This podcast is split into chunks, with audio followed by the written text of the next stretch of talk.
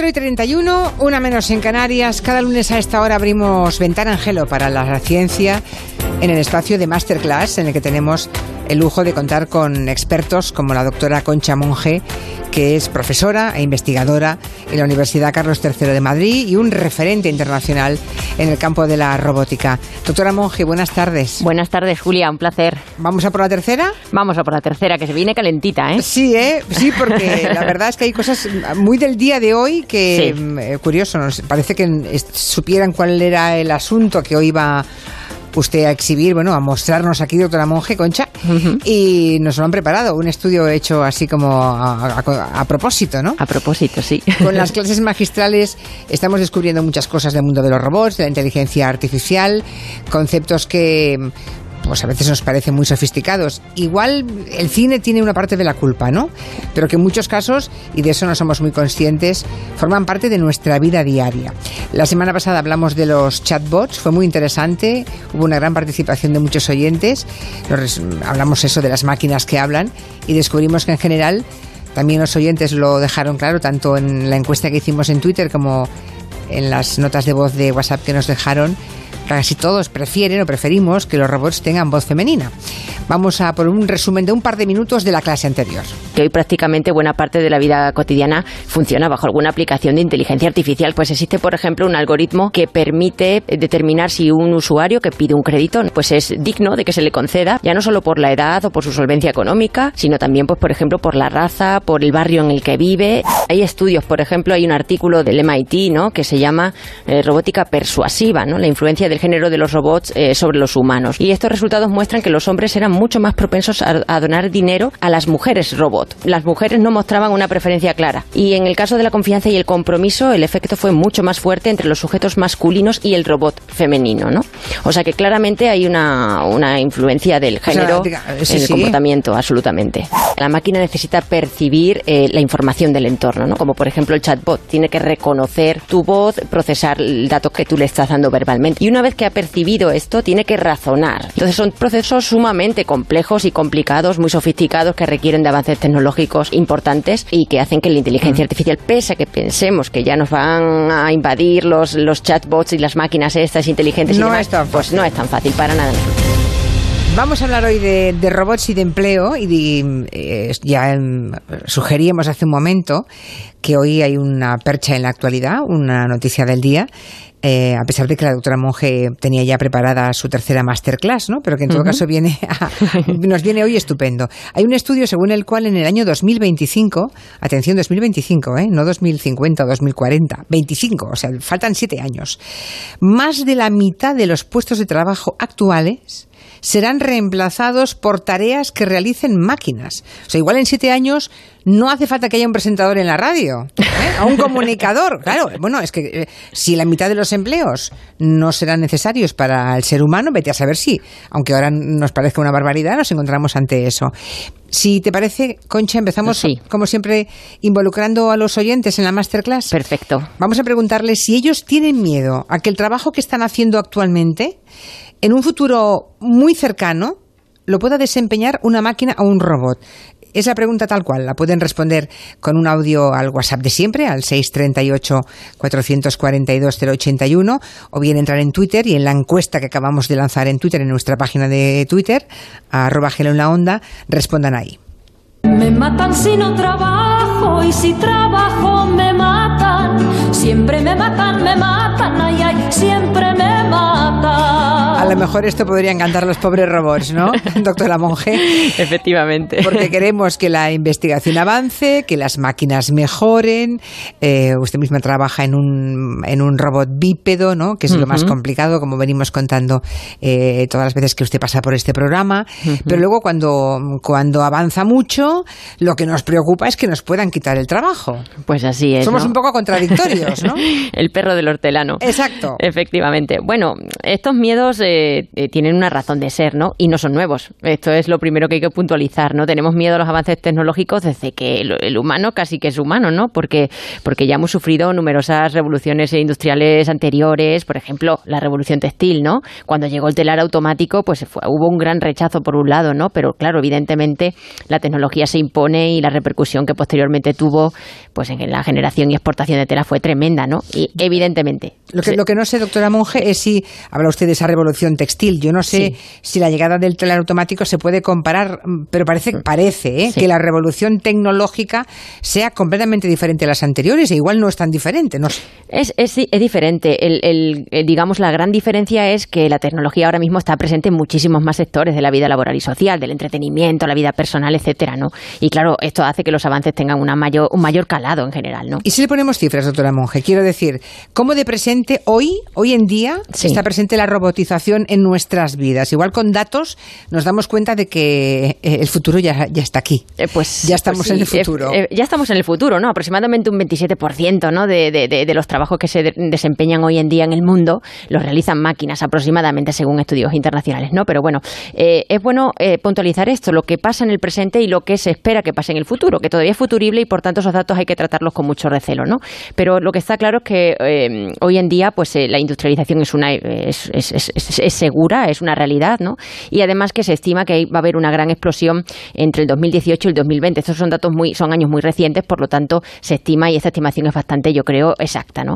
Eh, por ejemplo, una cosa que se espera, según eh, la Federación Internacional de Robótica, es que para el 2019 se hayan instalado más de 1,4 millones de nuevos robots industriales en el, mundo, ¿no? Eso es el año que viene. Eso es ya, eso, y esto es una realidad, o sea que esto ya, ya, ya, esta inversión ya está, digamos, eh, dedicada a esto, ¿no? Ahora bien, ¿esto cómo se reparte? Pues fíjate, por ejemplo, el 74% de las ventas globales de robots se concentraron en, en, el 2006, por ejemplo, en cinco países, ¿no? Que son China, República de Corea, Japón, Estados Unidos y Alemania. Y claro, de todos ellos, China aquí se lleva el gran pastel, ¿no? Porque pero con la cantidad de eh, habitantes que tiene, que van claro, a eh, eh, pues, pues claro. ¿A qué se van a dedicar? si encima los chinos son los que tienen un, un, un plan de robotización más intenso. sí, pues bueno, luego hablaremos de eso también, ¿no? Porque claro, si, si nos quedamos sin puestos de trabajo, a ver qué vamos a hacer con la vida, ¿no? Pero bueno, lo, cierto y verdad es que mm, ellos tienen el mayor mercado. Eh, se espera que además representen un 40% de la instalación de robots en, del mundo, ¿no? En, breve, en el 2019, ¿no? Eh, ¿Cómo estamos nosotros aquí en España? Pues bueno, eh, por ejemplo, en, el 2016 se, alcanzaron unas ventas de robots de 3.900 unidades. Es decir, nosotros vamos poco a poco siguiendo un poco la estela de lo que otros van abriendo, ¿no? o sea que todo apunta a que esta introducción de la tecnología dentro de nuestro mundo, ¿no? Del sector laboral, va a tener claramente una repercusión en los trabajos del futuro.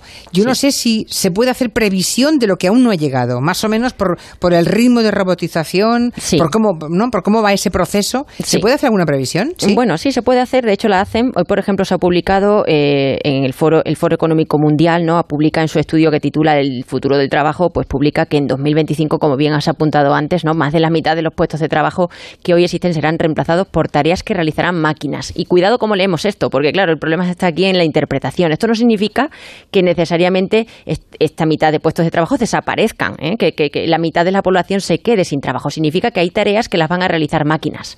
Y no, no significa que el humano desaparezca de la ecuación, o sí, esto lo matizaremos después, ¿no? Mm. También apunta, apunta este informe, por otro lado, a que esta revolución robótica pues va a crear en torno a los 133 millones de empleos nuevos. Con lo cual esto, bueno, pues es un dato importante a leer, ¿no? Otra fuente importante también a considerar es la OCDE, que es la Organización para la Cooperación y el Desarrollo Económico, que digamos eh, apunta un poquito más a cómo se va a distribuir este porcentaje en función de qué tipos de trabajo, que eso también es muy importante, ¿no? Aproximadamente un 14% de los empleos eh, se considerará altamente automatizable y muy posiblemente desaparezcan. Esto es una realidad que hay que asumirla, ¿no? O sea, entre un 14 y un 20%, 20% Sí, según qué país, ¿no? Son países que, o sea, son trabajos que podrían desaparecer. O sea, los humanos sobran en el 20% de los puestos de trabajo. Mm, pues sí, o hay, o hay un 20% de trabajos que desde luego una máquina los puede desempeñar. ¿Cuáles son estos? Pues los que tienen una, una lo que, los que exigen menor cualificación e implican, por ejemplo, pues tareas muy rutinarias que fácilmente un robot la puede, las puede desempeñar, ¿no? Y hay que cuando papá y mamá dice a los niños, eh, fórmate, busca un... Claro, evidentemente. Sea tan importante, ¿no? Porque lo, que, lo que más tendencia va a tener a desaparecer son los trabajos sin cualificación, los rutinarios. Exactamente. O, por ejemplo, los, que desempeñan así los, jóvenes, ¿no? Porque los jóvenes el problema que tienen es que no tienen tiempo de acumular experiencia y de convertir su conocimiento en un valor activo insustituible para la empresa, ¿no? Entonces, ahí la formación eh, cuenta mucho, ¿no? Y esto es un 14, más o menos. ¿eh? O sea que la clave para que un trabajador no se vea desplazado de su puesto de trabajo, porque habrá muchos que estén escuchándonos un poco atemorizados, bueno, todos en realidad, ¿eh? Sí. las claves ¿Cuál sería? La, formación, ¿no? La clave fundamental es la formación y, por supuesto, el, el, que la empresa apueste por, primero, aportarles esa formación y recolocarlos ¿eh? en, otros tipo, en otro tipo de trabajos, ¿no? Fíjate, una media de un 40% de los trabajadores del mundo participa en este, en este tipo de procesos de, formación, ¿no? Lo que pasa es que esto es muy desigual por países. Por ejemplo, en Grecia y en Turquía la cifra cae al 16, ¿no? Eh, entonces, bueno, esto es lo que deberíamos un poquito tratar de equiparar. Países avanzados muy robotizados como Alemania o países nórdicos, eh, además por supuesto Japón, ¿no? Pues son los que más empleo relativo crean eh, y ¿por qué lo hacen? Pues porque tienen una educación excelente en la base, ¿no? Y a lo largo de la vida laboral, eso es fundamental. Yo desde mi experiencia sí que te puedo decir que aquí en España hay empresas potentes como por ejemplo Peugeot y Airbus que apuestan continuamente por la formación continua. Nosotros somos profesorado de, sus cursos de formación y ellos no quieren eliminar al operario de las plantas, de hecho para incluso lo incentivan si participan en labores de pues pues, de, innovación dentro del sistema, ¿no? Y lo que quieren es eh, pues formarlo y para eso intervenimos nosotros e incluso fíjate tú apuestan por robots que ya dejan de ser como los robots estos que aislamos en jaulas y que trabajan eh, independiente del humano, sino que, que, colaboran con el humano, que se llaman cobots, ¿no? Y son cobots, cobots que estos son el robot del futuro, exactamente, cobots, colaborativo de code colaborativos y bots de robots, ¿no? Mm. ¿Qué hacen estas máquinas? Trabajan junto con el hombre sin sin vallas ni, ni protecciones de seguridad, ¿no? Y, y por tanto quiero decir que si por aquí va el avance tecnológico, porque en el fondo el humano tiene un peso importante, ¿no? Y ahí está el éxito. O sea que, eh, digamos que los cobots, las máquinas, estarían en el mismo espacio físico, en una factoría, por ejemplo, en un espacio que las personas. Exacto, trabajando de igual a igual como un compañero. Y ahí está el éxito en la coexistencia hombre-máquina, no en el reemplazo del humano por la máquina, ¿no? Ya, está bien. Eh, vamos, vamos a ver qué dicen los oyentes. Vamos a ver qué opinan los oyentes en la encuesta de hoy. A nuestra compañera Ahora me, tenemos mensajes de WhatsApp. Si primero oímos las voces y luego vamos a la encuesta a ver qué nos han contado. Yo trabajo en la limpieza y ahí no creo que pongan, porque somos sumisos, limpios e invisibles. Yo estoy totalmente de acuerdo que todos los trabajos que los desarrollen las máquinas pero luego las máquinas que compren sus productos y que paguen los impuestos. Yo soy pediatra y paliativista.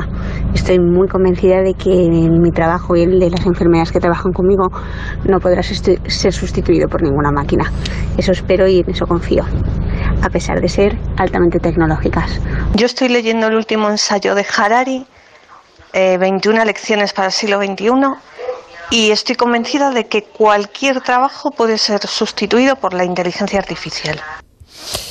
Bueno, ¿qué le parece, doctora Monge? Desde la mujer de la limpieza que dice, aquí limpiando nadie nos va. Bueno, hablamos del rumba, ¿no? Que es un método de limpieza. Fíjate, fíjate. Pero, es verdad que por más rincones que, es que, que, recorra... Hombre, como lo hace un humano, ¿verdad? Tenemos la doctora, la pediatra, que ha dicho, nada, eh, siempre seremos imprescindibles, claro. Y luego tenemos al relativista, ¿no? Que ha dicho, en realidad, todo puede ser sustituido por una máquina. Bueno, eso es complejo, ¿no? Eh, de implementar en cualquier caso. Bueno, yo creo que, que en general todo apunta a que ahora mismo no hay una, por lo menos este, estas personas que han participado aquí, ¿no? No tienen un miedo, mm, ¿no? Tremendo de que inminentemente vayan a, ¿no? a sustituirles en no el corra, no corra, doctora Monge, no ah, Ahora viene lo de, lo de después, ¿no? No, no, porque es que en la encuesta que hemos hecho en Twitter, a esa pregunta clara de ¿temes que el trabajo que realizas actualmente lo pueda desempeñar en un futuro cercano una máquina o un robot? Dicen que sí que temen que les quiten el trabajo el 71%. Qué barbaridad. Sí.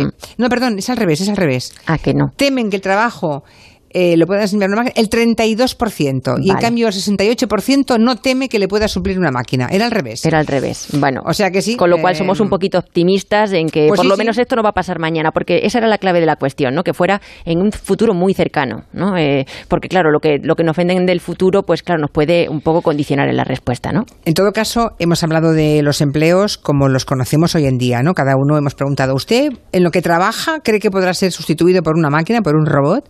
Pero claro, eh, lo que no podemos dejar de decir es que puede haber puestos de trabajo nuevos, que eso en todo caso nos va a cambiar la forma de trabajar en el futuro, ¿no? Así Igual es. tenemos que redefinir Absolutamente. el concepto de trabajo. Se van a generar, Claro. a lo mejor, empleos que hoy ni sabemos que va a existir. No sé dónde leí el otro día, que pensé en usted y me acabo de acordar, Ajá. que decía, eh, como siete niños de cada diez Sí. se va a dedicar a algo que aún no sabe que existe. Claro, eso seguro. Eso me dejó ese tipo de afirmaciones que te dejan un poco agarrado a, lo- Sí. a la, a la silla, ¿no? Sí, sí, sí. Pero bueno, yo creo que ahí está la clave también, ¿no? Evidentemente, lo que existe habrá que reimaginarlo. Y es lo que decía un poco el informe este, ¿no? Eh, se van a reemplazar eh, tareas humanas por tareas de máquinas.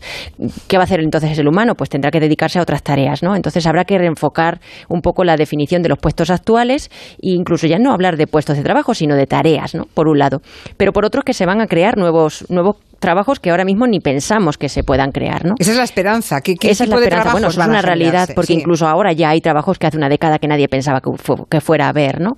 Generalmente, claro, eh, se van a generar, que se sepa ahora mismo, eh, pues los que están más relacionados con estas profesiones eh, que se van a dedicar a entrenar y controlar sistemas, eh, al tema eh, pues de, de la ciberseguridad, la privacidad de datos, interacción con usuario. Y otra cosa muy importante, el tema legal y de la ética, ¿no? Que, que gira en torno a la robotización y que cada vez tiene más, más peso, ¿no? Y que no son precisamente eh, formación, que no requieren una formación técnica, ¿no? Eh, que la gente piensa que es que solamente se va a poder sobrevivir si se dedican o si ahora de repente tienen que hacer una carrera eh, de ingeniería y no es así, ¿no? Estoy viendo mensajes en Twitter. Sí. Eh, le leo uno, doctora Monge, Sí. Mm, que me parece curioso porque eh, lo llevo leyendo desde que hemos empezado la tercera masterclass con diferentes palabras, pero dicen, deberíamos negarnos a echarnos la gasolina nosotros, a cobrarnos a nosotros mismos en el súper, a no recoger nuestra propia bandeja. Así las personas serían insustituibles. Si llegan a serlo, será culpa exclusivamente nuestra. La pregunta es si se pueden poner puertas al campo, ¿no? Bueno, yo creo que puertas al campo, por desgracia, en algunas cosas y en muchas cosas no se pueden poner, ¿no? Aquí hay una cosa, evidentemente nos podemos negar a que la tecnología intervenga en la vida, ¿no? Cotidiana, pero, mm, pero lo van a hacer otros. Todo lo que nosotros no eh, Claro. trabajemos en innovar y en estar a la altura de las expectativas, eh, que sepamos que esto va a implicar que estemos a la cola de otros y que al final tenemos, tengamos que tragarnos lo que otros nos vayan, nos vayan a imponer, ¿no? Porque Ese alguna, compensa- porque alguna compensación buena podemos tener los seres humanos, o sea, ya que Sí. nos vamos a tener que reinventar, ¿no? Sí. Nuestro trabajo, en, nu- en nuestra vida para, para sobrevivir a este mundo Sí. tan tecnológico. Claro, bueno, yo creo que de, de esta lectura, de estos informes, ¿no? Aquí hay dos consecuencias claras, ¿no? Una va a ser que vamos a trabajar menos, porque vamos a tener, pues evidentemente, una reducción de la jornada laboral, eh, dado que, bueno, se van a simplificar nuestras tareas, vamos a ganar velocidad en desarrollarlas, ¿no? Liberaremos a personas de procesos muy mecánicos, repetitivos, tediosos, en fin, y esto, pues, nos va a beneficiar en cuanto a que trabajaremos menos y, y- e incluso las horas de trabajo serán mucho más, más livianas, ¿verdad? Claro, ¿qué va a pasar? Que por tanto vamos a cobrar menos, porque evidentemente pues nos, nos pagan por horas, ¿no? Pero por otro menos lado... aún, aún nos eh, estará preguntando, menos aún. pues sí, esto habrá, habrá que ver cómo se gestiona, ¿no? Pero eso es una consecuencia clara, ¿no? Apunta por lo menos el, el informe a esto. Ahora bien, por otro lado, habrá un aumento de, de los ingresos de las organizaciones. Por ejemplo, la consultora Accenture sí que nos dice que habrá una mayor inver- eh, inversión en inteligencia artificial que claramente va a elevar eh, los ingresos de las organizaciones en un 38% para el 2022, que está aquí ya, ¿no? E impulsar el empleo. ¿Qué pasa? Que si esté bien para poco se lo quedan ellos, pues mal vamos, ¿no? Entonces Claro. tendremos que distribuirlo, que esta es la clave del éxito y no está en parar la tecnología, porque eso es imparable. Es cómo equilibramos estos dos aspectos, ¿no? Claro, redistribuir la riqueza, claro. Si sacamos puestos de trabajo y todo el beneficio es para quien tenga esa factoría, Mm, Claro. pues vamos muy mal, Aparte, efectivamente. no tiene sentido, porque si, te- si, si lo piensas, eh, lo que hay que hacer es reinvertirlo en el trabajador, a lo mejor no en forma de una nómina, pero de otros beneficios sociales. Educación más barata, por ejemplo. Si yo no me tengo que invertir, si yo no tengo que invertir un montón de mi dinero en formar a mis hijos, porque esto ya me viene dado de forma gratuita o semigratuita por la por la por los por los gobiernos, oye, pues ahí ya he ganado, ¿no? A ver En qué nos pregunta un- una, una o un oyente, doctora Monge. Sí. Bueno, es Hola, yo muchas. trabajo en la estación de Atocha vendiendo billetes de tren de largo recorrido y nuestro trabajo se supone que ya lo puede hacer una máquina de auto-checking, pero la máquina funciona tan mal que al final todos los clientes vienen rebotados a, a nuestra ventanilla y acaban pidiéndonos auxilio. Igual que muchos compradores de la web que pasa exactamente igual. Yo miedo a que me sustituyan, em, yo creo que es mm, prácticamente imposible. Soy profesora de secundaria Y vamos, eh, tener una clase de veintipico, treinta alumnos adolescentes y impartirles clase a la vez que aguantarlos y mandarlos callar y bueno, todo lo que va surgiendo a lo largo de una clase me parece que nunca podría realizarlo un robot. Creo que no. Por la cantidad de horas que trabajo y el sueldo que me pagan, creo que ni los robots querrían trabajar en lo mío. O sea que estoy muy tranquilo. bueno, que no falte el sentido del humor.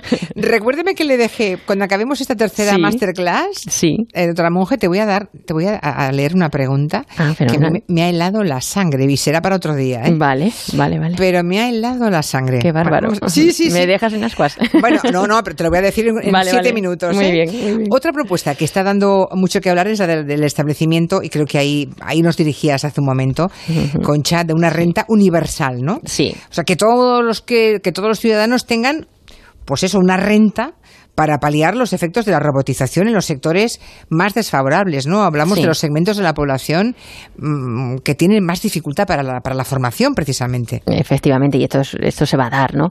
Eh, pues mira, ya esto no es una tontada, quiero decir que ya hay gente muy importante detrás, como Elon Musk, que es el fundador de PayPal y Tesla, ¿no? Y Stephen Hawking, que ya falleció, ¿no? Pero bueno, se firmó una carta eh, de más de 400 científicos que, que, bueno, pues eh, que advierten de los efectos de esta revolución que ellos llaman 4.0, ¿no?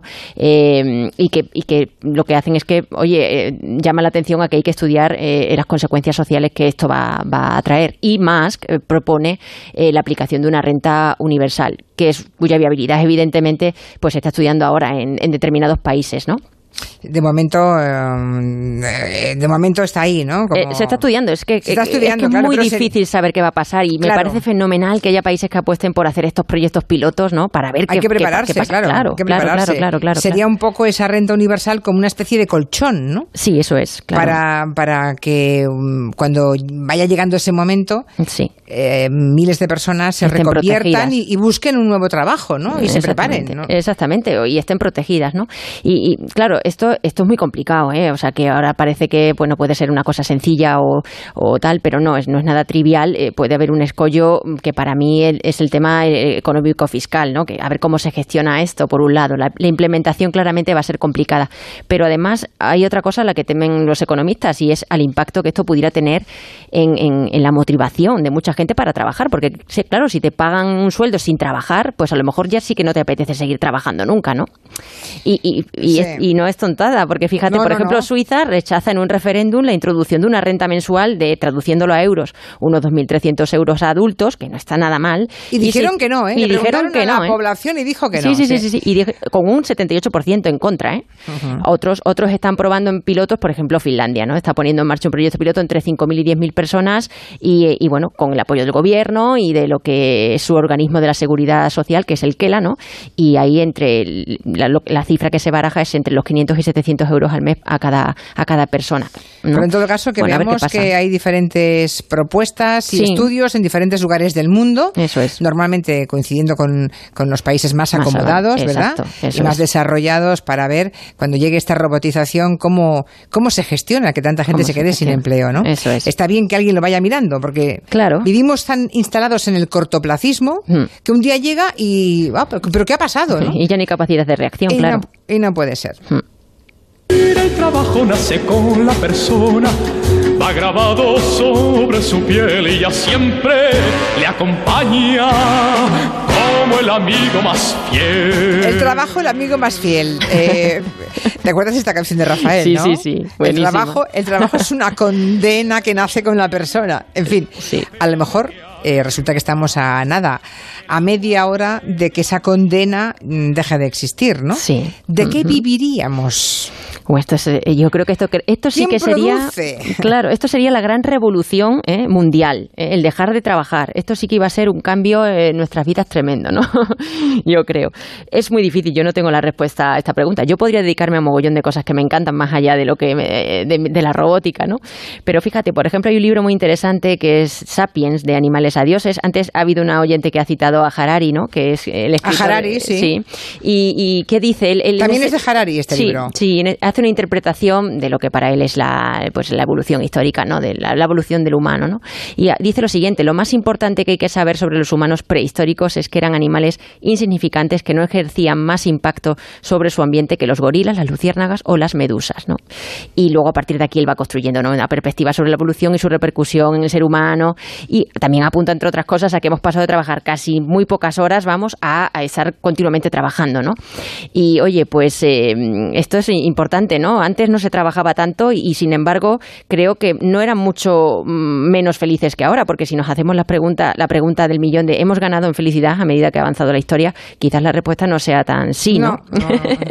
Entonces, bueno, pues habría que, habría que pensar que a lo mejor hay que dedicarse en la vida a muchas otras más cosas que a las que solamente atañen a la vida laboral, no, si hubiera una manera de redistribuir la riqueza, Claro, darle una mínima es dignidad a todo el mundo, ¿no? Eso es Acabar con las desigualdades y trabajar menos. Sí, yo creo que es ahí. Pero ¿eh? parece que, pero- trabajar. ya, pero Mm. parece una carta a los Reyes Magos. Bueno, absolutamente. Fíjate el panorama político que tenemos como para pensar ahora en... puf. Lo dicho, el cortoplacismo de los políticos. ¿eh? Es- Exacto. Es, tremendo. Sí, sí. La pregunta eh, del oyente, que le Ujú. dejo, no sé si para la semana que viene, doctora Monje, Venga. para la otra, no lo sé. Venga. Es de Fernando González y dice, ¿llegará un momento en que acabar con un robot sea un asesinato? wow. Guau, guau, sí. Bueno, pues, eh, no, no, no me, no me respondas. No voy a responder. Voy a esperar a dentro de unas semanas. No, sí, sí, porque este habla un poco, eh, este oyente lo que nos deja es qué tipo de derechos tienen los Absolutamente, las sí, sí. máquinas, ¿no? Hablaremos, dedicaremos una sección ex- exclusivamente a ese tema.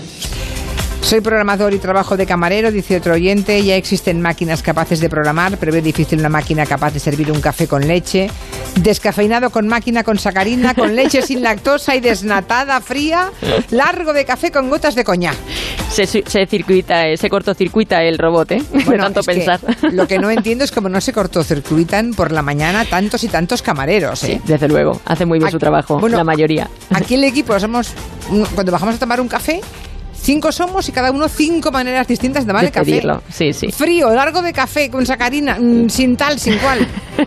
Y algunos hasta se acuerdan de lo que de lo que pide, ¿eh? de lo que pide el cliente, ¿eh? tremendo, muy buenos. Que sepan los oyentes que la cuenta en Twitter de la doctora Concha Monge es Mecano Humano. Vamos a tuitearla porque hay muchísima gente que, mm, que se dirige a ti con Sí. respuestas, preguntas, perdón. No podrás responder a todos, se quede claro. La masterclass acaba a esta hora, ¿eh? Pero en todo Yo caso, encantada, un placer y intentaré siempre dar respuesta por Twitter a, a quienes me pregunten. Doctora Monge, gracias. Hasta la semana que viene. Muchas gracias, Julia, un abrazo.